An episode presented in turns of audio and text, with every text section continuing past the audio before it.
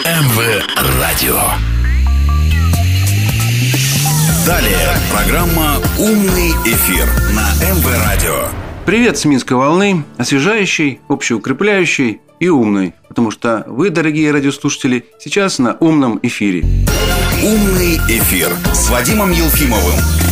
Ну что ж, дорогие друзья, у нас гость, причем гость, я бы сказал, дорогой во всех отношениях, потому что э, ну, во-первых, друзья все дороги друг другу. Мы дружим с Олегом, это понятно. Во-вторых, он действительно очень ценный человек в политическом смысле для нашей страны, заметная фигура. Жаль, что вы его сейчас не видите, он хорошо загорел, потом расскажешь, где и как.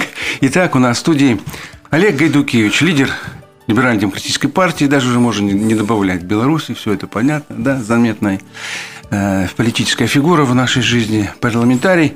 Самое главное, очень умный тонкий аналитик, который обладает даром предвидения. И в этом смысле всегда с ним интересно побеседовать, потому что он заглядывает, ну, как минимум на 2-3 шага вперед.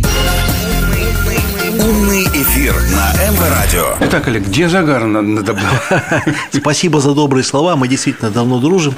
А где я был? Значит, я э, очень мне поднялось настроение, когда я сел с детьми в самолет. Я два года не был в отпуске, не было возможности такой, и на 10 дней вырвался первый раз за два года. И пилот корабля нашего Белави объявил: "Итак, пассажиры, мы летим на белорусский народный курорт Шарм-эль-Шейх. Молодец. Все засмеялись, и это правда, Ну, потому что рейсы э, туда растут. Был я в Египте. Почему там? Потому что удобно очень, значит, с ковидом. Не надо будет потом изоляцию 10-дневную, в отличие от других стран. Ну и прямой рейс. Это удобно для детей, поэтому э, приехал отдохнувший, в хорошем настроении. Первый раз за два года. Поэтому э, вот такое событие в моей жизни, оно меня очень порадовало. Хорошо. Ну что ж, слава богу. Как говорится, во-первых, я пробовал египетское побережье, да, э, тамошнее теплое море. Во-вторых, э, пообщался с умным юмористичным пилотом нашим Белаве и так далее, и так далее. Самое главное, что отдохнул, набрался сил и э, с новыми силами как бы приступаешь, да, вот к новому политическому сезону. Но об этом мы еще обязательно поговорим. У нас очень много важных дел в стране предстоит. Но э, никуда не деться. Вот сегодняшняя дата, мы сегодня выходим, у нас на календаре, вот сейчас смотришь, 1-1, 11 сентября и 2021 года. Вот ровно 20 лет назад, в этот день, вот произошел тот знаменитый, да, страшный, ужасный, ну и вошедший уже в историю теракт, когда э, башни-близнецы в Нью-Йорке, да, торговый центр, всемирный торговый, как они, американцы, у них всегда все всемирное, вот у них был всемирный торговый центр, рухнул. И э, что тут скажешь? Я до сих пор помню все эти кадры, в прямом эфире все это показывалось. Вот, и, ну, это отдельная история. И о том, как, почему это произошло, мы, может быть, тоже сегодня с тобой поговорим. Но вот меня интересует то, как американцы сегодня отмечают эту дату. Явно у них э, получился юбилей смазанным, да, вот Байден хотел каким-то успехом, наверное, отметить, да, доказать, что вот прош- 20 лет прошли с теракта не зря, мы с террористами справились, да, и вот в Афганистане у нас там все хорошо, но получается, что ничего хорошего у них не вышло. Из, Афганистана они, э, ну, мягко говоря, уезжают, уже уехали, да, к этому моменту. Вот сейчас пришло последнее сообщение с ленты, читаю, каких-то еще 200 американских граждан талибы нашли и мирно возвращают. То есть американцев пакуют и вывозят из Афганистана. 20 лет оккупации этой страны ни к чему хорошему для американцев, да для остального мирового сообщества не привели. Почему так получилось, как думаешь? Я тоже прекрасно помню теракты, вот, которые случились тогда, 11 сентября 2001 года. Это было после президентской кампании, которая прошла в Беларуси, и было очень интересно, трагично, страшно наблюдать, но как, например, информационный фон в отношении наших президентских выборов был за одну минуту забыт, да и все события в мире померкли по сравнению с тем, что произошло вот это страшное, страшное действие терроризм. До сих пор, кстати, непонятно, нету никакого расследования четкого, до сих пор гадают эксперты, что это было. Есть разные версии. Э, Я не придерживаюсь ни одной из них, потому что нету убедительных доказательств для меня лично, как политика, ни одной из этих версий.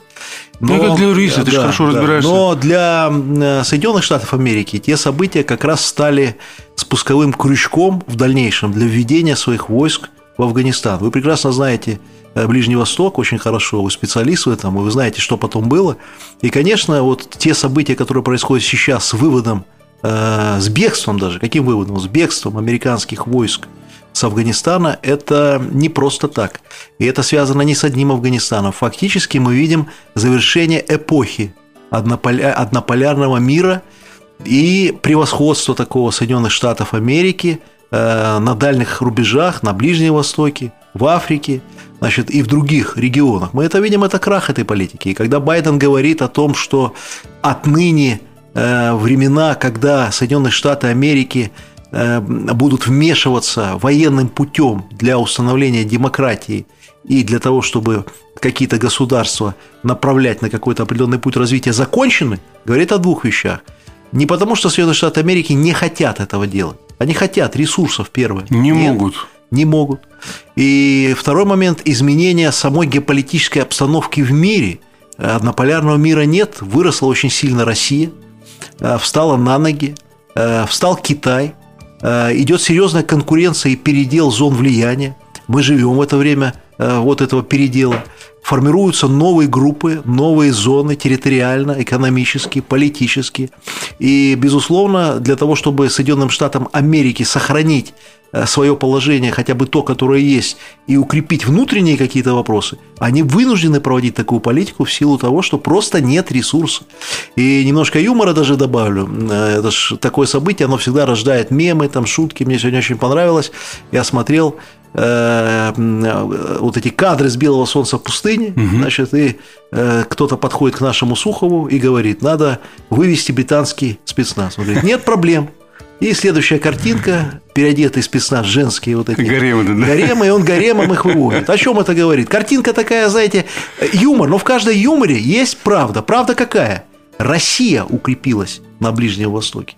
И посольство, то, что осталось российское в Кабуле, э, это о многом говорит. И, в принципе, Ближний Восток всегда был вотчиной СССР – сейчас России. А почему я так говорю про это? Э, вот сейчас это важно, потому что и Беларусь будет, значит, укреплять свои позиции на Ближнем Востоке с учетом того, что мы являемся ну, да, союзом Центральная, Средняя Азия да. тоже. Нас всегда там любили. Да. Я объехал весь Ближний Восток. Нас любят в Сирии, нас любят в Ираке, нас любят в Иране, э, нас любят в Афганистане. Значит, э, вот нас любят. Почему? Потому что это сложилось же с тех времен, когда СССР еще был – какую политику проводил СССР на Ближнем Востоке и какую проводила Америка. Эм, банальные вещи, может, скажу, но все прекрасно знают, что э, Америка выкачивала ресурсы. Посмотрите на Ирак. Все нефтяные месторождения под контролем полностью, все. Значит, и идет выкачка этих ресурсов. То же самое в Сирии попытка была. Э, там же тоже есть залежи полезных ископаемых. Мы прекрасно э, знаем, что было, когда какие-то территории контролировал ИГИЛ. То же самое делали в Афганистане. Там огромное разочарование населения. Почему талибы так легко захватили власть? А потому что люди разочарованы, ничего за эти годы не сделано – ни в экономике. Да, весь этот американский ничего миф не, Ничего не решено. Миф. Демократия, сказали, не стала демократией. Одни кланы поменяли на другие кланы. Значит, а на Ближнем Востоке рассказывать про демократию в плане того, что там порнуху стало можно смотреть там, э, свободу в этом, так они к этому плохо относятся. Очень большая часть населения, она сторонник вот этого традиционного э, ислама. И это, это просто надо человеческих нормальных конечно, отношений. Конечно. Поэтому то, что сейчас происходит, это крах окончательный однополярного мира. Умный эфир на МВ Радио. Ну, вот хорошо ты вспомнил про советский период, кстати говоря, я тоже многих выходцев, ну, арабов и так далее, ну, вот с Ближнего Востока хорошо знаю. Вот я просто вспоминаю, как я учился в факультете международных отношений студентом, у нас было много иностранцев, в том числе из Ближнего Востока.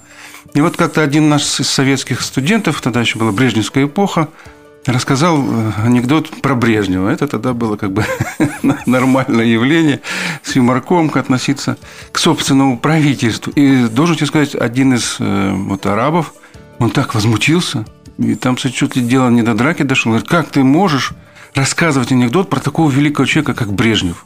И вот тогда я понял, что Брежнев для них, да, олицетворявший Советский Союз, эту защиту, помощь, подмогу и так далее, и так далее. Действительно великий человек. Мы тогда не очень осознаем собственные достижения, собственное значение.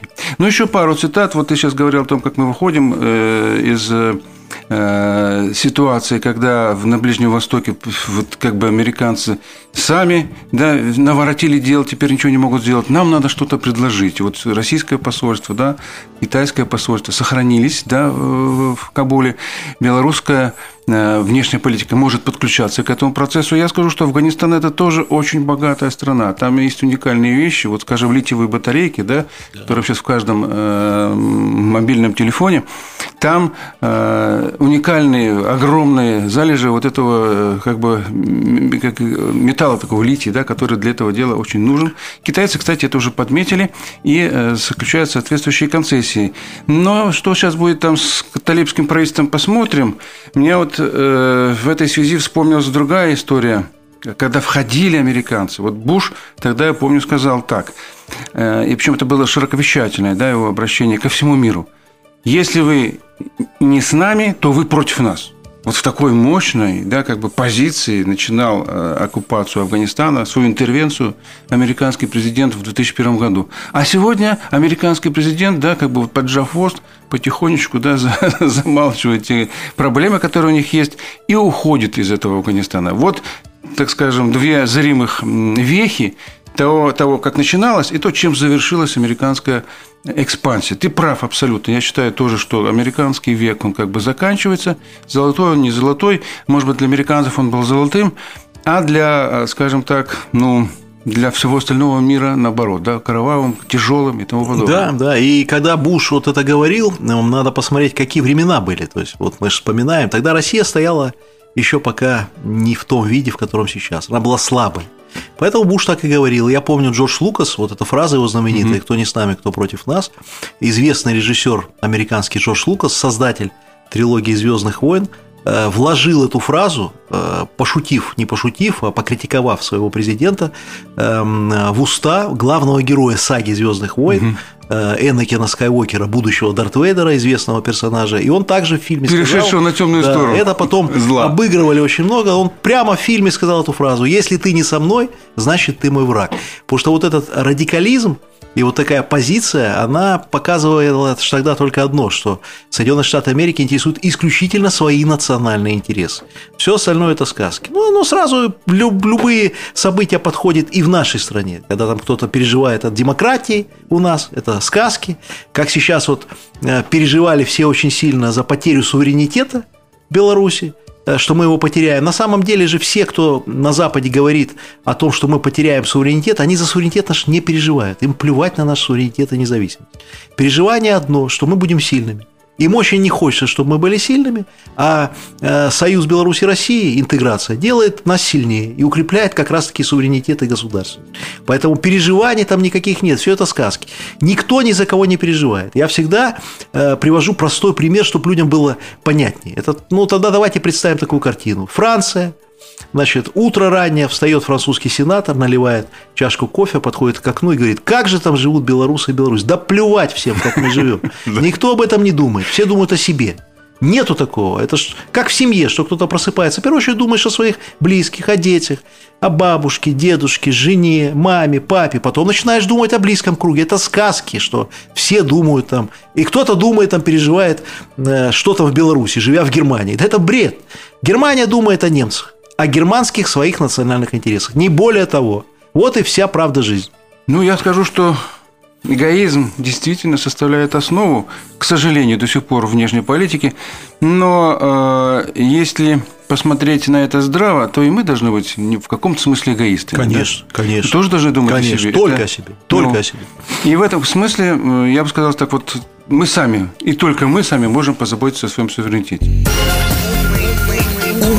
Эфир на МВ Радио. Вот, кстати, сейчас проходят важные переговоры в Москве. И наши противники да, пытаются нам доказать, что мы, э, вот, развивая интеграцию э, в рамках союзного государства, утрачиваем свой суверенитет. Я хочу по этому поводу сказать очень простую вещь. Суверенитет – это не нечто, вот это не какой-то там лоскут да, или одеяло, там, которое можно отщип, отщип, э, как бы отщипнуть, да, что-то пришить и так далее, и так далее. Если взять теорию, практику дипломатических отношений, международных отношений, то там четко сказано, суверенитет – это возможность реализовать свои интересы на международной арене. То есть, если мы вступаем в интеграционный проект, да, какой-то новый, вот в данном случае это уже не новое союзное государство, и Беларусь там получает новые возможности для того, чтобы получать прибыли, для того, чтобы зарабатывать, проще говоря, реализовать свои интересы, улучшать свою внутреннюю жизнь, то тогда это как раз расширение суверенитета, а не его ущемление. Кто этого не понимает, ну, просто-напросто э, либо действительно неграмотен в данной науке, либо делает это, скажем так, со злым умыслом те 28 или там сколько-то еще э, союзных программ, которые сейчас, вот, добро которым дают наши президенты, это дорога к развитию, к процветанию наших государств. И это укрепление нашего суверенитета. Чем мы будем мощнее экономически, тем сильнее будет наш суверенитет, тем больше от нас будет зависеть. Правильно? Конечно, так я скажу больше, это двойные и тройные стандарты опять. Вот э, в Европейский Союз говорят, что мы суверенитет-то можем потерять. Слушайте, ну посмотрите на себя. Ну какой у Литвы суверенитет? Как раз-таки интеграция в Европейском Союзе продвинулась гораздо больше по многим вопросам, чем в рамках союзного государства. Какой суверенитет, если Литва мечтала построить атомную электростанцию, ей просто не дали. Ни денег, ни возможностей. Какой суверенитет, если страны Европейского Союза вынуждены ограничивать свое сельское хозяйство для того, чтобы э, балансировать вот эти квоты и все остальное. Вот слушайте, я в Польше был, в Литве был. Вы думаете, фермеры довольны вот этой ситуацией? Как, как же акции протеста, когда сжигали на площади, уничтожали эту продукцию? Это суверенитет? Или когда э, некоторые страны вынуждены проводить внешнюю политику, направленную против своих национальных интересов, но поддерживать Брюссель, потому что Брюссель не даст это не поддерживать. Или последний скандал в Венгрии, когда премьера-министра, который защищает традиционные ценности, человека, который отстаивает право детей в венгерских школах, чтобы им не навязывали вот это э, непонятное сексуальное образование. Антихристианское. А сразу же вмешивается Брюссель, вы нарушаете европейские нормы, лишить финансирования, лишить этого. Какой суверенитет? О, это все сказки. И нас упрекают, что мы, мы даже наполовину не сделали то, что сделано в Европейском Союзе в плане создания там каких-то наднациональных органов и э, передачи полномочий этим наднациональным органам. Вы посмотрите, что в Брюсселе, там уже эти бюро, бюрократический аппарат, там куча, тысячи чиновников.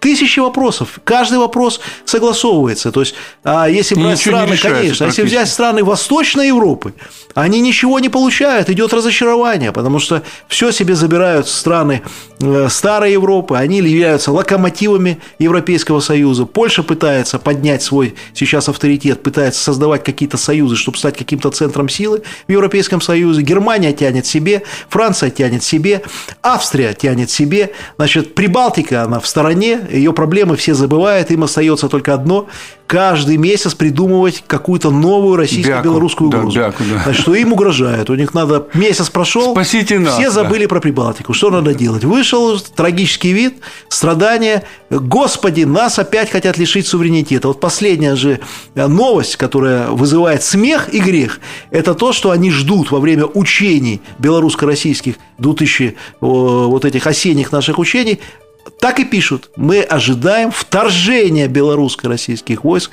на нашу территорию. Но это же понятно, что литовские политики сами в это не верят. Но для того, чтобы пугать э, Брюссель и пугать Вашингтон, денег же не дадут. Им приходится вот это все рассказывать, вот эти сказки. Он сам не верит, смеется, но это говорит. Это называется вот такая самостоятельная внешняя политика. Поэтому, что касается интеграции Беларуси и России, то э, мы спокойно, последовательно э, движемся вперед и делаем упор на экономическую интеграцию. Почему на экономическую? Потому что это основа э, для политических решений вопросов. Если начинать с политики, то э, никогда ничего хорошего не будет. На мой взгляд, экономика – это основа. И второй момент – это военная национальная безопасность э, и сотрудничество на внешнем контуре. И тут у нас полное взаимодействие. Мы за этот год показали, да и за прошедшие десятилетия, как мы дружно – жестко отстаиваем друг друга во всех международных структурах, это раз. Ну, а если говорить о военной составляющей, о взаимодействии спецслужб и правоохранительных органов, то тут мы продвинулись далеко вперед каждый год. Мы сейчас уже взаимодействуем не только по уголовным делам, а я как депутат знаю, как корректируется законодательство, и в прошлом году мы его корректировали, то уже и по административным, по гражданским делам действительно идет процесс и унификации законодательства, и решения вот этих вопросов. Пусть не быстро, но быстро ничего не бывает. И когда начинают критиковать интеграцию, назовите мне хоть один интеграционный проект без проблем. Нету таких интеграционных проектов. И э, самое главное, что альтернативы союзу с Россией нету ни для России, не для Беларуси. Потому что э, я противник вот этого, когда кто-то начинает определять, кто, кто важнее, кто не важнее в этом союзе. На мой взгляд, все очень просто. Формула простая. Союз наш укрепляет государственность Беларуси, делает ее сильнее, и союз наш укрепляет Россию, делает ее сильнее. Вот если к этой формуле вот так относиться, тогда не будет никаких вопросов.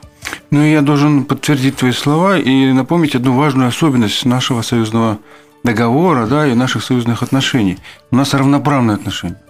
Да, у нас, может быть, разновеликие экономики, но в да. политическом смысле мы абсолютно равноправны. А вот если приводил Европейский Союз, как они друг друга да, там шпиняют или так сказать, делят э, неубитого медведя, слава богу, им никогда его не убить, но э, он построен на другой схеме, схеме квотирования. Да. Там чем больше страна, тем у нее больше прав, тем да. больше возможностей. И экономические возможности, да. да. И даже в, в органах, которые принимают решения, и в парламентской ассамблее, и тогда везде фактически. Да, вот там есть такое понятие, как бы по э, количеству населения, по, по значимости страны и так далее, и так далее. Те, вот Франция, Германия получают гораздо больше, чем э, так называемые ЕСовские окраины. В прошлые годы этот как вот диссонанс, да, этот диспаритет слегка компенсировался дотациями и субсидиями, которые давал Брюссель. Но как раз вот сейчас, ты правильно отметил, значит, э, наступил тот период, когда Брюссель иссяк или устал, или больше не хочет. Так или иначе, эти субсидии сокращаются, в том числе для Польши, для других стран. И, естественно, вот эти страны, бывшие получатели, да, они будут в очень сложной экономической ситуации и поднимают бучу, поднимают шум. Вот здесь назревает очень серьезный у них конфликт. Но об этом мы еще как-нибудь поговорим, когда он действительно состоится, хотя, еще раз повторяю, мы можем это сегодня спрогнозировать. Эфир на МВ Радио. Вот возвращаясь э, к ситуации с 11 сентября, да, вот сейчас последние тоже новости есть такие. Есть там в Америке такой самый главный преступник Халид Шейх Мохаммед. Значит, он уже находится в Гуантанамо, в этой известная тюрьма, да, более 20 лет американское ЦРУ, Федеральное бюро расследований, вообще как бы э, ФИМИД американское приписывает ему организацию этого самого а, как бы теракта, что он был основным как бы организатором и э, стал быть исполнителем, потому что все-таки над ним как бы по американской теории должен стоять Бен Ладен, да, которого они уже уничтожили физически. Кстати, и этого э, Халида Шейха Мохаммеда тоже арестовали в Пакистане помощью пакистанских спецслужб в начале 2000-х годов. Ну вот, он 20 лет находится в этой тюрьме. И 20 лет суд над ним откладывается. Вот буквально недавно э, поступило новое вот сообщение о том, что очередное заседание суда по этому вопросу опять отложено по неизвестным причинам. То есть явное затягивание. Если вы хотите что-то такое, да, ну, миру предъявить какие-то доказательства, то вот вам единственный свидетель, потому что он действительно остался единственным. Практически всех остальных уже сегодня нет в живых. Как ты оцениваешь этот факт? Почему такая американская фемида, иногда очень скорая на руку, вот так тянет с этим э, террористом? Да, везде, опять же, речь идет только о собственных национальных интересах. Какая фемида? Когда нас упрекали насчет посадки самолета, Э, здесь, когда, который мы посадили абсолютно законно, вообще не нарушая никакое международное право, почему-то все забыли, как посадили э, значит, самолет с президентом в Европе. Да. Значит, и никто слова не сказал. Значит, какие международные стандарты? Когда там э, я сказал, что надо привлекать к ответственности террористов на территории других стран, э, делать все, чтобы их привезли сюда, поднялась волна, что незаконно что-то, хотя все законно. Но при этом все забыли, как украинские спецслужбы с Молдавии, с Молдовы вывезли просто человека значит, в багажнике, привлекли, привлекли к уголовной ответственности. Ни одна международная структура ничего не создала, не сказала. А второй момент, а кто уже забыл Ирак? Где это химическое оружие? Значит, мы его э, так и не увидели никогда. Бактериологическое, и, бактериологическое и ядерное, да? ядерное. Ничего не было. Наплевали на международное право, наплевали на ООН, наплевали на все резолюции, на все договоренности. Взяли и уничтожили страну. Взяли, вот, ввели войска и все. И это доказывает только одно. Сильным можно все. Слабым Ничего. И, и так было, есть и так будет в международной политике. К сожалению, я э, практик, и мне хочется поговорить о том, что мы, наше человечество достигнет такого уровня развития, когда все мы будем братья, когда у нас не будет конкуренции, и мы будем э, двигаться вместе вперед. Может быть, будет. Э, предполагу, предполагать могу только так. Когда мы освоим космос и на других планетах начнется жизнь, тогда начнется конкуренция между этими планетами. До тех пор, пока существует планета Земля, до тех пор, пока существует государство, между ними будет жесткая конкуренция за ресурсы, за людей, за выживание. Так устроен человек. Поэтому э, и международное право используют тогда, когда это выгодно. Когда ты чувствуешь свою силу, что это международное право использовать не нужно, Соединенные Штаты Америки забыли про это и делают. Когда бомбили Югославию, никакого международного права не было, нет и не будет. Что касается этого суда, то же самое. А кто может предъявить Соединенным Штатам замечание, что суд над этим человеком не прошел? Да никто. Все молчат, ни одна структура ничего не скажет. Это как с выборами. Вспомните, когда наблюдатели от АБСЕ приехали в Соединенные Штаты Америки на последние выборы в США, их выгнали с некоторых штатов, просто не пустили. Кто-нибудь видел не просто резолюцию, а хотя бы интервью какого-нибудь европейского чиновника, который бы хотя бы слабо покритиковал Соединенные Штаты и сказал бы, слушайте, ну вот нас выгнали с такого-то штата или такого. Промолчали все и промолчат. И никогда в жизни никто слова не скажет. Или я очень мало слышу э, критики в отношении значит, Объединенных Арабских Эмиратов. Где критика международных структур? Э, то есть какие-то страны Ближнего Востока можно критиковать, а какие-то слова не услышишь, потому что боятся потому что это не соответствует национальным интересам. Поэтому это все двойные тройные стандарты. На Украине партии закрывают, людей, телеканалы закрывают, демократия. Нет, никаких вопросов нет. Значит, в Беларуси что-то в России происходит. Иностранным агентам в России дождь признали. Все, трагедия наступления на права человека. Все. То же самое с митингами.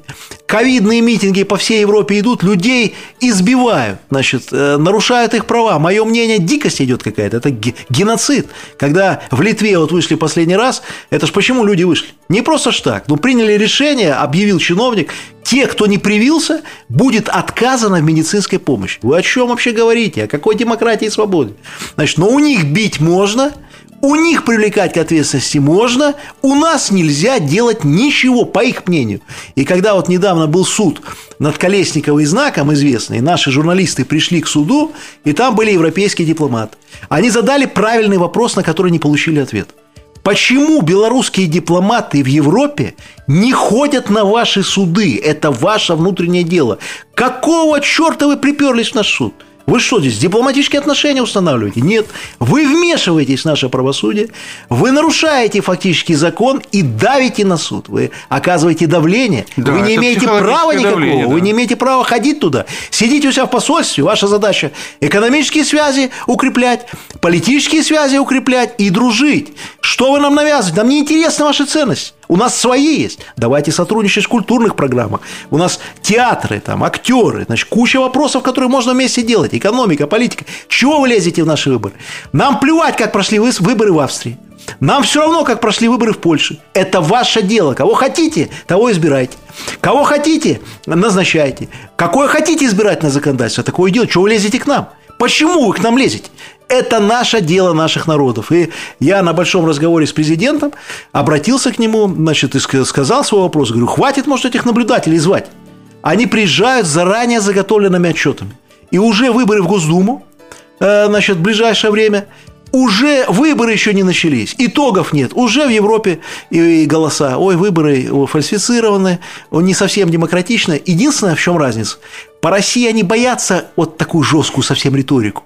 По Беларуси не боятся. По России боятся, потому что это все-таки Россия. Но все равно тактика и слова один в один. Все одно и то же.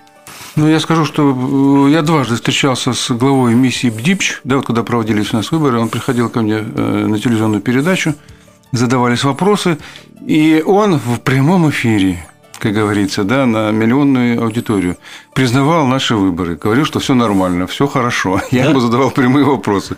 Он выходил из студии, приезжал к себе и абсолютно противоположно. Конечно. Как потом я выяснил, оказывается, есть внутренние инструкции. у них заранее все да, написано. Есть внутренние инструкции, разрешающие им говорить одно, а по приезду говорить другое. Так они ходят, улыбаются, чай пьют, мы их по участкам возим. И все равно все заканчивается одним и тем же. Бесполезно. То есть, э, и мы каждый выбор играем в эту игру. Приезжайте, они потом пишут этот отчет, что все плохо. Да, в каком смысле даже подставляемся. В этот раз вон, они в Россию не едут. Угу. Э, причина якобы ковид, но мы прекрасно понимаем, что это лишь повод. И, в принципе, и что? От этого как- как-то Россия переживает, что они не приедут Ну, на, кстати, ты, наверное, на едешь выборы? Еду, да? да, я еду от парламента обязательно. Э, Значит, э, мне это интересно. Э, Представляю парламентское собрание Беларуси России. Мы посетим и избирательные участки, и встретимся с Центральной избирательной комиссией, с Госдумой. Нам это важно в плане опыта, потому что у нас впереди серьезные политические кампании, в том числе референдум в феврале 2022 года. Ну и после референдума мы будем готовиться к единому дню голосования, который, на мой взгляд, пройдет э, в д- в 100% в 2023 году, я думаю, осенью. Осенью 2023 года мы э, получим выборы всех депутатов уровней, начиная от местных советов, заканчивая парламент. А вот, кстати, по этому поводу у меня один маленький вопрос к тебе. Э, В России сейчас принят вот этот, да, единый день голосования, он будет у них там в конце сентября, так? Да. А, С этой точки зрения, может быть, все-таки сентябрь, еще некоторые люди в отпуске, да, как бы не все вернулись.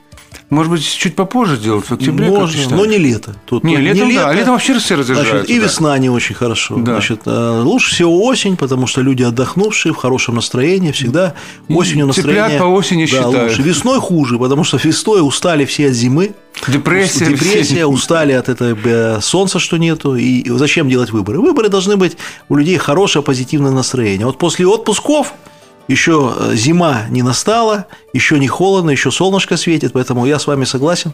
Э, Конец сентября, октябрь, вот хорошее время для Дня единого голосования. Кстати, да, тут еще логика с точки зрения теории управления, да, потому что заканчивается год, да, если остается новое правительство, причем назначается, да, то у него как бы возможность его сформировать ноябрь-декабрь, а с января извольте работать, да, по э, определенным планам. А весной как бы весь год разбивается на две половинки, да, как бы вот Да. смена правительства, там не пойми чего. То есть этот год в фи- в финансовом плане как бы немножечко такой в подвешенный получается. Да. Да, эта логика есть. Я просто к тому, что не в сентябре, может, чуть рановато. Э, Октябрь хорошо. Да, вот октябрь Да. хорошо. Так уже все собрались. Декабрь Бархатный плохо, сезон закончился. Новый год, значит. Да, декабрь тоже. А ноябрь, как бы, ну, с- сами понимаете, тут уже разница небольшая. Умный эфир на МВ Радио. Еще один момент. Конечно, ты вот правильно сказал, что поедешь, говорится, набираться опыта, посмотреть, как работает многопартийная система в Российской Федерации. В этом смысле этот опыт и для нас полезен. Да? Мы все-таки потихонечку будем подходить э, к партийному строительству. Тем более ты как глава партии, одной из самых, я уже сказал, старейших, и одной из таких самых ярких. Я думаю, тебе этот опыт интересен. Конечно, значит, конечно, я вообще, э, здесь у меня свой взгляд, я сторонник вообще на многопартийного развития страны, сторонник укрепления партийной системы, потому что я никогда не поверю, что все люди будут одних взглядов. То есть, если мы не будем давать возможность разным политическим партиям развиваться, значит, мы должны признать, что вся страна имеет одно мнение. Такой страны не бывает, ее не придумали еще.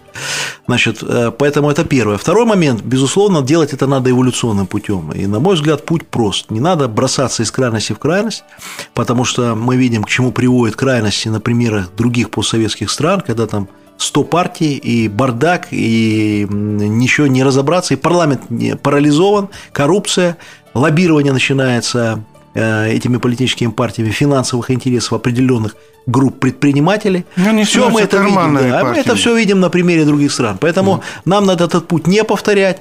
Э, Я думаю, что после принятия новой конституции мы изменим избирательное законодательство. Сто процентов, как депутат, могу подтвердить, что в парламенте будет рассмотрен в ближайшее время закон о политических партиях, на основании которого как раз-таки пройдет перерегистрация действующих политических партий, на мой взгляд, должно остаться 2-3, не больше остальных не существует, просто они на бумаге. Возможно, будут зарегистрированы еще несколько партий, если они созрели и будут соответствовать новому законодательству политических партиях. После этого, когда мы пройдем перерегистрацию и увидим, что у нас получается, мы можем э, потихонечку корректировать избирательное законодательство в сторону увеличения возможностей для политических партий быть представленными в местных органах власти и в парламенте. На мой взгляд, оптимальной схемой на первом этапе после единого дня голосования в 2023 году это создание депутатских групп э, в парламенте, если будет достаточное количество избрано представителей от двух-трех партий патриотической направленности, и в местных советах. То есть посмотреть, как будут работать эти группы, и потом принять решение по переходу на пропорционально-мажоритарную систему. Но президента я в чем поддерживаю, э, и он прав в чем. Ломать не строить. Э, Нам надо очень осторожно подходить к процессу модернизации политической системы. Делать это не для партии, по большому счету, а для страны. Если мы пойдем по пути, что мы будем что-то делать для партии, мы придем к той системе плохой, которая есть в других странах. Мы должны делать для страны.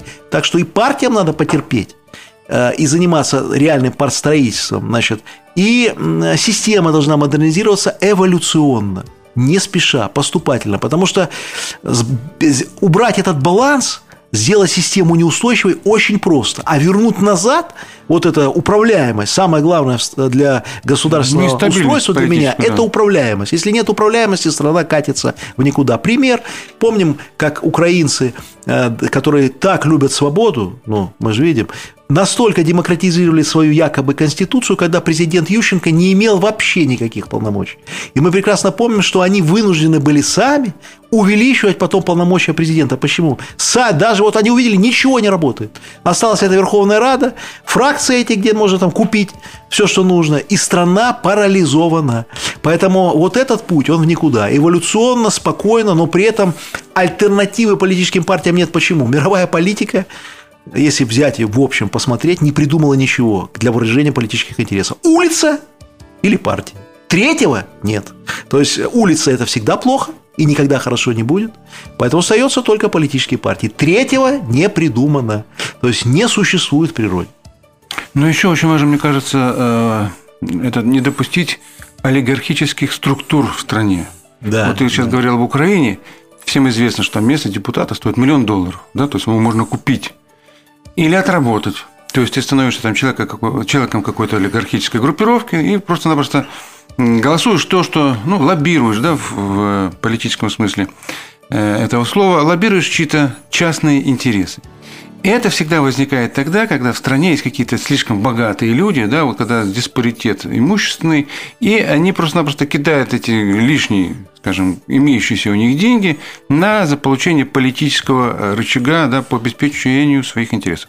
Так что вот та социальная модель в нашем государстве, да, э, социального равенства, она тоже работает против того, да, чтобы у нас возникли эти олигархические группировки, и против того, чтобы парламентаризм превратился в некую да, э, посмешище, я бы сказал, да, в некий фарс. Да.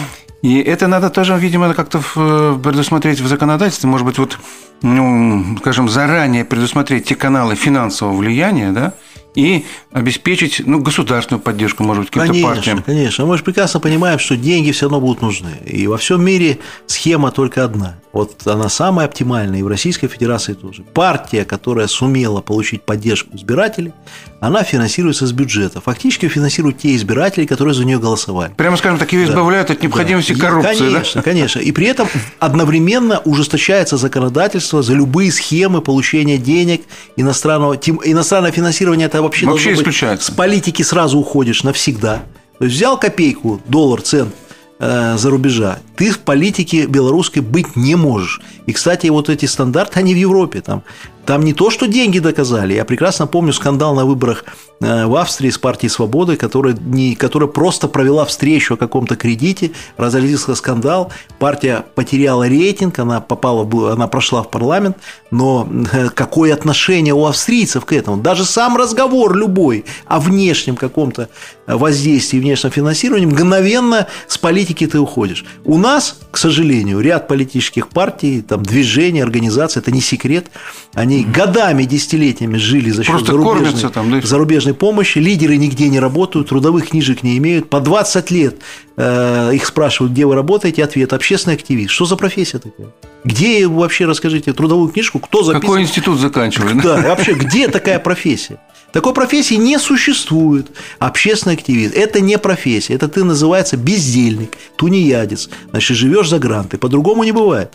Поэтому, с одной стороны, должно быть госфинансирование, но не, не всех подряд. Потому что если мы сейчас придем э, и скажем врачам, учителям, знаете, мы с завтрашнего дня начинаем выделять с бюджета деньги политическим партиям. Но учитель, знаете, Тут что соберутся кто-то. Да? Знаете что, ребята, вы, может, нам зарплату лучше подадите, а не партии свои финансируете. То есть, это неправильный путь.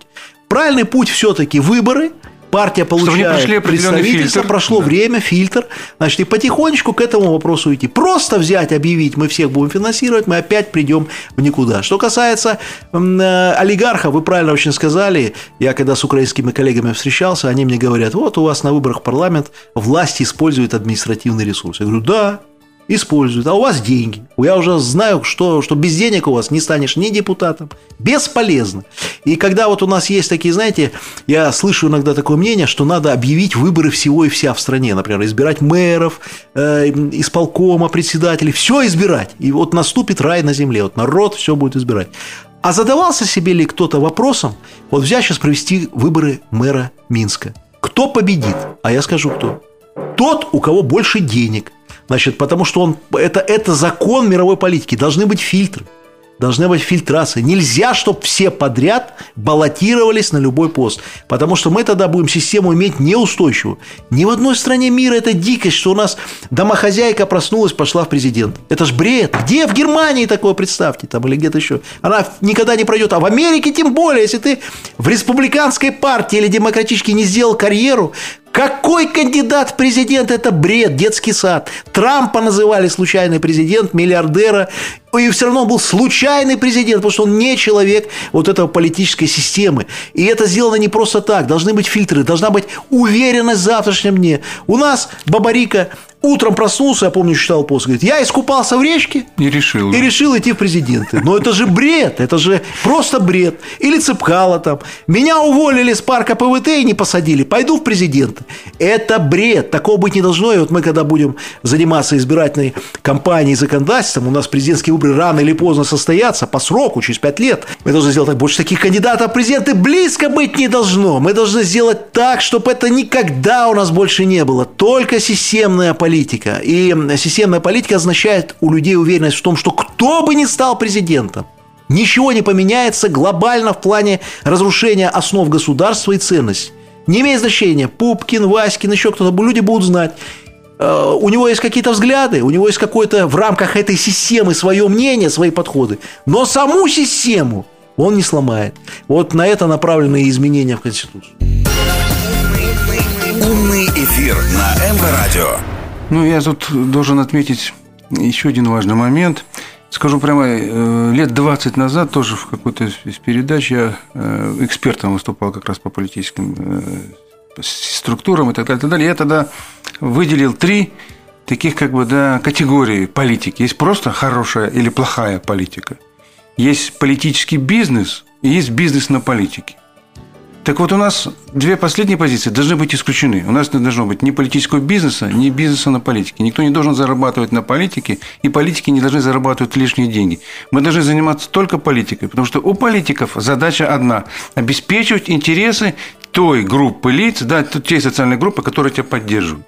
Для того, собственно, и существует политика, чтобы защищать интересы не себя лично – да, ты лидер партии, вождь, да, ты, может быть, решаешь какие-то свои задачи амбициозные, ты хочешь быть человеком полезным, важным, но ты при этом защищаешь интересы тех людей, которые стоят за тобой. Не только даже партийцев, да, но и тех, кто тебя поддерживает, кто за тобой голосует. Вот это настоящая политика. И только такой политике есть место в нашей Согласен. стране. Согласен. И самое еще главное, можно иметь любые взгляды, но в вопросах защиты национальных интересов страны на внешнем контуре да, никто не смеет Не должно быть разногласий, это да. бред. Возьмите Государственную Думу России. Там четыре фракции, они между собой собой очень жестко спорят. И Зюганов, я всех знаю лично, со всеми дружу, и Жириновский, и Зюганов, и Миронов, и лидеры «Единой России». Но в вопросах внешней политики разногласий не может быть. Есть Россия, и плевать там, что кто говорит. Мы будем сами у себя в стране разбираться.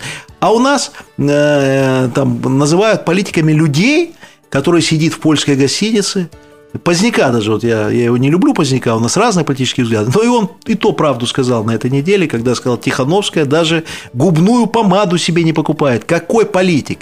Это правда. Если политик сидит на финансировании полностью зарубежном, в гостинице, которую тебе предоставили, он защищает интересы только той страны, где находится. Только той страны. И по-другому быть не может. Это уже иностранный агент влияния, к политике белорусской он допущен быть не может. Ну, ты, кстати, упомянул здесь вот э, в России приняли этот закон об иноагентах, да? Правильно. Он абсолютно э, компилирован, ну, грубо говоря, списан с американского закона. Да. Причем даже американский закон гораздо жестче. Вот я сейчас недавно смотрел, там, скажем, ленту новостную. Там идет какое-то сообщение, под ними подписано «Дождь», и эту информацию сообщает иностранный агент. Все. Да. Они ни- знали. ничуть не ограничены в, в- в- своем тексте, Конечно. в объемах да, подачи. То есть пишут, что хотят. Но внизу такая маленькая приписочка. Ну, Радио свободы. Чье свобода? Чьей свободы? Да, чьей Какой свободы? свободы? Ну, Вот должна быть приписочка Если, какая-то. э, расскажите правду. Значит, радио свободы значит, финансируется Соединенными Штатами Америки. Зарплаты от, от вот такие-то, там, 3 тысячи долларов, 4, 2,5. Какая свобода? Значит, или мне кто-то э, хочет сказать, что Америка хочет везде свободы. Заботиться о нас. да? Какой, какая, какая свобода? Америка хочет, чтобы их ценности, их национальные интересы были представлены в Восточной Европе, в Западной Европе. И на это идет финансирование, а не на свободу. Какая свобода?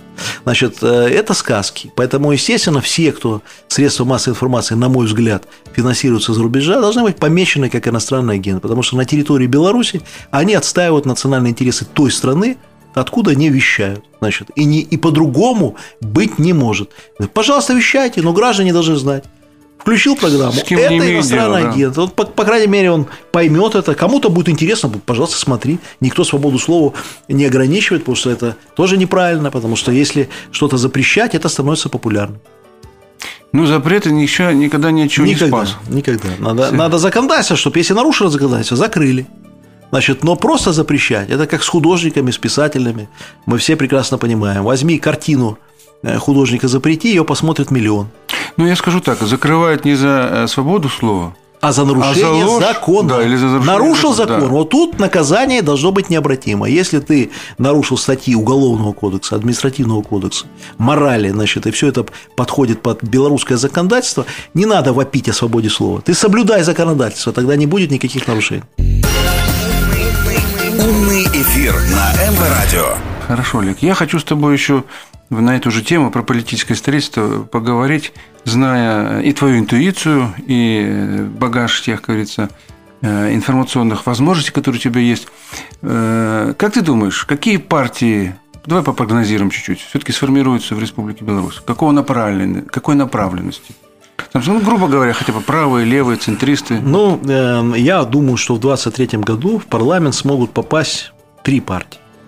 Коммунисты попадут, потому что они всегда есть и всегда будут. Э, Эта идеология, она живая и будет жить. Значит, э, попадут обязательно партия, которая сформируется на основе Бел- Белой Руси. Э, Но я думаю, что Беларусь останется общественным объединением, э, и это будет То центристская партия. э, будет Беларусь как общественное движение Да, и некая и будет партия. партия, которая вы, вырастет из Белой Руси. Она будет центристской такой партией. Я бы не назвал ее даже партией власти, это будет центристская партия. Правоцентристская партия, ближе чуть-чуть вправо, но по центру это будет либерально-демократическая партия. А кто четвертый может каким-то образом попасть, время покажет. Почему? Потому что я сейчас ничего не придумываю. По данным Министерства юстиции, которые они озвучили в публичном доступе, когда было совещание с президентом, только три партии на сегодняшний день соответствуют критериям и могут быть вообще считаться политическими партиями в силу того, что есть документация, есть офисы, есть э, ка- недо- Конечно, есть достаточное просто люди, да? количество членов. Это Да. коммунисты, ЛДП и РПТС. Значит, больше никто. Значит, э, и после изменения избира... из законодательства политических партий оно будет ужесточено. В каком плане ужесточено? Э, Не в плане того, что для развития меньше возможностей, но партия должна быть партией. Мы все-таки хотим сделать количество членов не менее трех тысяч, а не тысячу, как сейчас. Это, может, это сократит еще больше политические партии. Но, с другой стороны, те, кто останутся, будут сильнее, значит, действительно представлять людей. Ну, что это за партия? Она представляет пять человек. Зачем ее равнять с партиями, у которых там тысячи людей находятся в списочном составе? Поэтому э, я думаю, что возможно появление еще какой-то партии вот после перерегистрации, если они сумеют консолидироваться, сумеют. Это очень сложный процесс. Это э, за месяц не делается. Это надо вырастить, сделать. И повторюсь, нам и не надо огромное количество этих, не надо ничего делать искусственно.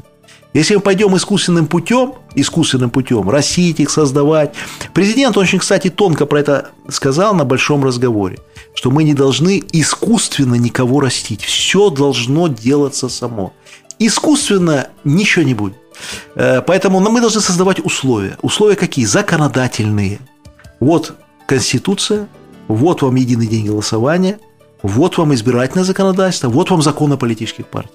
В рамках вот этой модели пусть вырастают цветы, которые смогут вырасти. Искусственно ничего растить не надо. Это всегда мертворожденное дитя. Партии должны вырасти, чтобы был лидер, люди, идея. Нет идеи, нет лидера, нет партии. Поэтому не надо спешить, не надо вот здесь ничего делать. На сегодняшний день, даже если будет три партии в парламенте, это более чем достаточно, потому что мы же не перейдем на партийную систему полностью никогда. Это не нужно. Россия ушла от партийной системы к пропорционально-мажоритарной, то есть когда часть по одномандатным округам, часть по партийным спискам. И это правильный путь. И та, и та система имеет недостатки. И одномандатные округа имеют недостатки, которые у нас сейчас. Почему? В округе один победитель. Вы набрали 20% голосов, вот а я равно победитель. в 2016 году Да. пошел на первые свои парламентские выборы и набрал в первый же раз 23% голосов. Депутатом не стал, но 23% избирателей лишилось своего представительства в парламенте. Не потому, что какие-то нарушения на выборах, а потому, что победитель один. А партийная система позволяет э, представлять те партии, которые набрали 5%, 7%, смотря какой порог мы поставим. Но если сделать только партийные списки, это тоже плохо. Мы тогда лишимся представительства в регионах, на местах. Нет, система должна быть смешанная, да. Поэтому должна быть система смешанная. Может быть, первоначально она будет 30 на 70. 30 по партийным спискам, пока партии не развились. Вот поэтому я и говорю, что три партии будет, хорошо. 30 на 70. 70 по одномандатным округам, 30 по партийным спискам. Партийная система развивается, мы чувствуем, что можно, есть востребованность общества на то, чтобы было больше, делаем 50 на 50. Больше, чем 50 на 50 делать не надо, потому что должна быть все-таки, вот она и есть, наверное, такая гармония в развитии политической системы, когда 50% избирается по одномандатным округам, а 50% по партийным спискам. Для меня это оптимальная схема. И э, под- подводя итог, э, никакой искусственности. Все должно быть вот так плавно и спокойно. Умный эфир на МВ Радио. Еще один вопрос. Все-таки мне кажется, что эта система заработает особенно эффективно, когда мы чуть-чуть, ну, может быть, даже и не чуть-чуть, расширим полномочия парламента. Да, то есть вот те 50 на 50, их возможности влиять, да, э, будут расширены. Ответственность. Я бы вот слово полномочия я всегда да. заменял бы на ответственность. Почему? Полномочия это такое понятие, вот дали полномочия, ответственности нет. Ответственность парламента и исполнительной власти должна расти. И это будет в Конституции. Э, Вот эта Конституция, по которой мы сейчас живем, она очень персонализирована, и фактически это Конституция вот нашего первого президента Лукашенко Александра Григорьевича. Это было правильно. Страна становилась на ноги. Все было разрушено. Нам нужна была сильная власть. Сейчас какой у нас путь? Первый, который нам предлагают наши радикальные оппозиционеры, отказаться от этой системы в пользу якобы парламентской демократии. Но мое мнение это развал страны на следующий день. Второй путь – ничего не менять, который нам предлагают. И третий путь – это эволюционное спокойное развитие в плане э, ра- распределения полномочий и усиления ответственности парламента, местных органов власти, Совмина. И такая при, наладка да, при том, что президент все равно остается сильной, значимой фигурой. Плюс мы вводим все белорусское собрание, которое не подменяет парламент. Оно не будет заменять Но парламент. президент же сам говорит, что Да. надо чуть перераспределить. да, Конечно, оно чуть-чуть. будет гарантировать устойчивой системы. То есть вот этот третий путь, на мой взгляд, оптимальный. Почему? Ничего не менять плохо, застой. Значит, идти радикальным путем, как нам предлагают, развал страны. И остается третий самый хороший путь – эволюционное развитие. Потому что если не развивать не по- в угоду времени, в угоду тому, что меняются поколения, меняется геополитическая обстановка, это тоже будет путь в никуда. Ну, это, я скажу, ни один из разумных людей вот такой твой вывод не будет оспаривать. Потому что эволюция, да, это всегда лучше, чем какие-то перетрубации. Или Тем застой. более, или, или застой. Но это застой это тоже в конечном счете приводит к перетрубациям, согласись. Да? Ну вот как СССР. Значит, мы прекрасно помним. Вначале застой, а потом резкая революция. Значит, вот все возьмем, поменяем и перестроим. В итоге развал страны. То есть, с одной стороны, плохо, что система стала закостенелой во многих вещах, бюрократической, формализованной. А когда решили с этим бороться, пошли путем продажи страны, развала его и радикализации. А вот сейчас есть такие предложения строить партии по профессиональному признаку. Там, скажем, аграрная партия, какая-нибудь индустриальная. Как ты считаешь, это они же не способные предложения? Я думаю, что это не совсем. Россия показала, что в принципе Да, там были такие, помню. были такие партии, но они не смогли э, закрепиться на политической арене. И мы видим, что все-таки должен быть идеологический. Мы видим по России партии сильные какие? Где сильный лидер или сильная идеология? Возьмем... А еще лучше, когда и то, и то. Да, еще лучше то, и то. Или вот, например, КПРФ возьмем. У них сильная идеология, э, которая позволяет, например, даже если лидер поменяется, сохранить свои позиции. При этом у них сильный лидер. Возьмем ЛДПР. Там у них сильный лидер, э, но э, там больше перекос в сильного лидера, а не в идеологию. То есть лидер уйдет, будут вопросы, как это все сохранить. Возьмем Единую Россию, там не от лидера зависит, там зависит немножко от другого, от структур, от местных лидеров. То есть эта партия построена по другому принципу. Но а по профессиональному это будет очень узко, и надеяться, что все аграрии проголосуют за аграрную партию, очень слабо. Это показала э, история России в том числе. А, аграрии приходят, голосуют за КПРФ, ЛДПР, Единую Россию. Аграрную партию не голосуют, потому что им не нравится лидер или не нравится программа. То есть э, от, от названия, что это вот они представляют, или партия медиков. А медики, им нравится, например, Зюганов, или нравится Жириновский, или нравится Миронов. Они идут голосуют за них. То есть это путь никуда. У нас в Беларуси, помню, партию любителей пива создавали. И она была в какое-то время, пока не ликвидировали.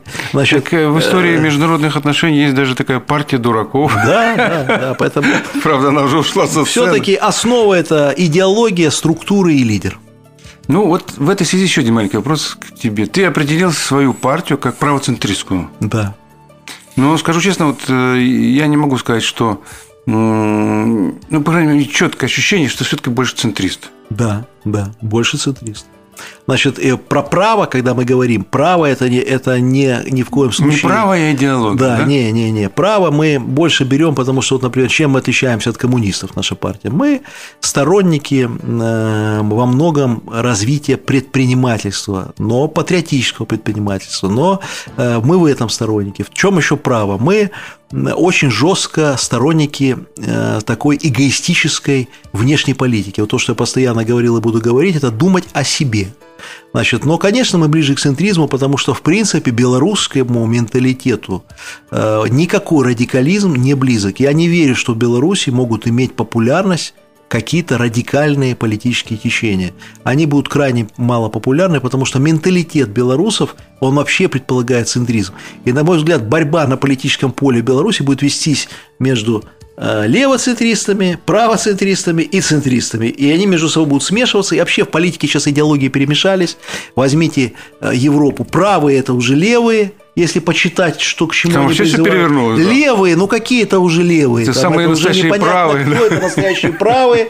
И все. И, и, например, если взять у нас название даже моей партии либерально-демократическое, но настолько слово либерализм э, значит, обгадили, что уже э, и мы подумываем там о переименовании, вот, чтобы оно... Не хотела тебе задавать этот вопрос, да, но ты сам на него вышел. Но я всегда на него отвечаю так. У нас белорусский либерализм свой, наш родной белорусский, а он другой, он не европейский. То есть он отличается, поэтому у нас ответ такой. Но сейчас все эти идеологии очень сильно перемешались, очень сильно все э, по-другому выглядит, и это надо учитывать. Э, и, в принципе, если взять политический ландшафт Европы, он значительно поменялся за последние десятилетия.